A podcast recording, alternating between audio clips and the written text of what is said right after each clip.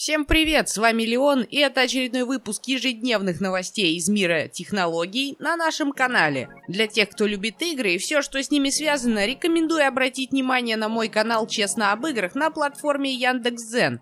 Новости, подборки, очерки, размышления, обзоры, видеоконтент – все это есть у меня. Если вам близка эта тема, то можете подписаться. А теперь немного новостей из мира софта и мобильных технологий.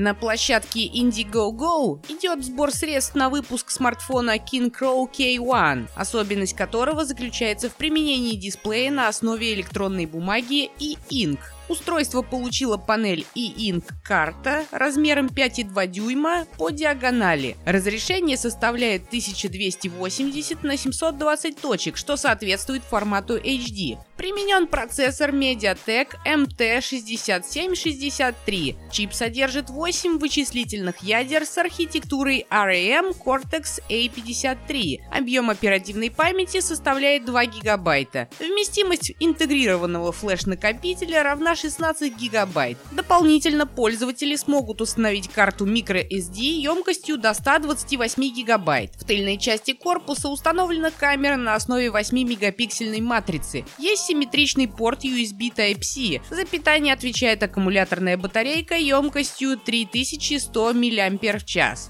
На аппарате применяется операционная система Android 8.1. Возможно установка двух сим-карт. Новинка сможет похвастаться большим временем автономной работы. Это свыше 4 часов в режиме ожидания вызова. В настоящее время цена King Crow K1 составляет около 300 долларов США.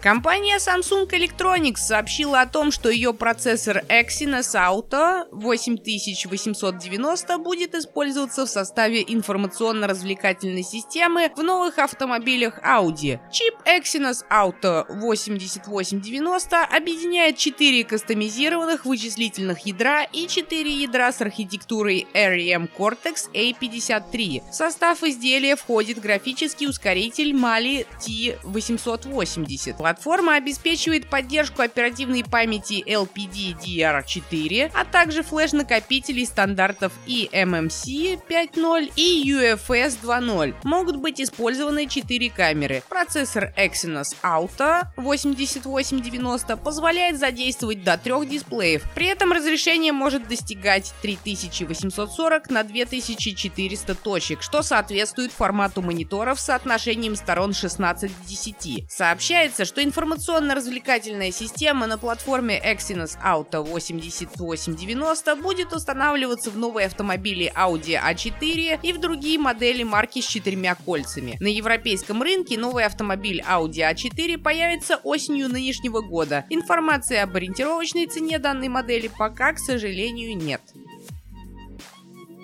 Компания Skinomi, производитель защитных стекол и других аксессуаров для телефонов, опубликовала на своем сайте фотографии новинки – стекла для неанонсированного смартфона Google Pixel 4. Там же и показан сам флагман. Если верить источнику, то будущая новинка Google получит широкоформатный дисплей с тончайшими рамками, парой стереодинамиков на передней панели и вырез в правом верхнем углу дисплея для двойной фронтальной камеры. Такой же дизайн был и на первом официальном снимке рекламного фото смартфона, а значит его внешний вид, скорее всего, и будет именно таким. По данным слухам, Google Pixel 4 XL получит OLED-экран с расширенным динамическим диапазоном и самый высокий показатель плотности пикселей среди всех выпущенных смартфонов на Android, но точные цифры неизвестны, как и точная дата выхода, цена и характеристики флагмана. Анонс ожидается в октябре.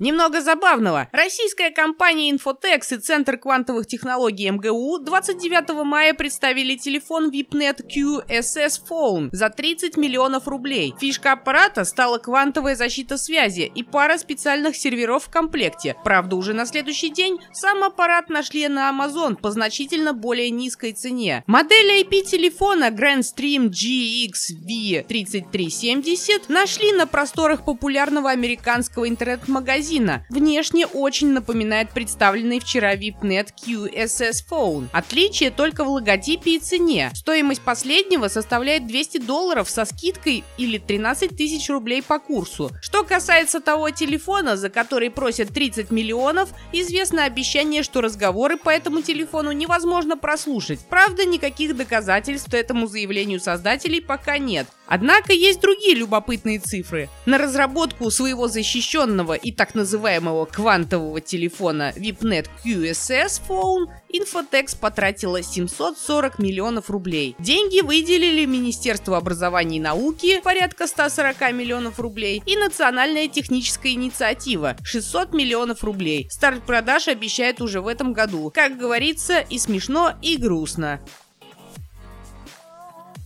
Любопытное исследование, проведенное лабораторией Касперского, говорит о том, что подавляющее большинство утечек корпоративных данных из облаков происходит из-за человеческих ошибок. Облачные сервисы продолжают набирать популярность с каждым днем. Такие системы позволяют компаниям экономить средства на развертывании локальной инфраструктуры и на услугах специалистов по обслуживанию оборудования. Но с другой стороны, у организации возникает опасения насчет того, насколько безопасно хранить данные в таких облаках. Так, 26 компаний в России и 33% в мире выражает беспокойство по поводу возможных киберинцидентов в IT-инфраструктуре. Однако исследование лаборатории Касперского указывает на то, что 9 из 10 утечек данных из облаков, то есть приблизительно 90%, происходит из-за человеческого фактора, и лишь каждая десятая утечка информации из облака стала возможной из-за тех или иных действий провайдера. При этом только 54 компании в России и 47% компаний в мире внедрили специализированные решения для защиты облачной инфраструктуры. Лаборатория Касперского комментирует это так. Цитата. «Возможно, руководители считают, что ответственность на защиту облачных сервисов лежит на поставщике, либо пребывают в ложном убеждении, что защитные решения для конечных устройств способны оградить от угроз также и облачные среды». Конец цитаты. А на сегодня все. С вами был Леон. Спасибо за прослушивание и до новых встреч, друзья!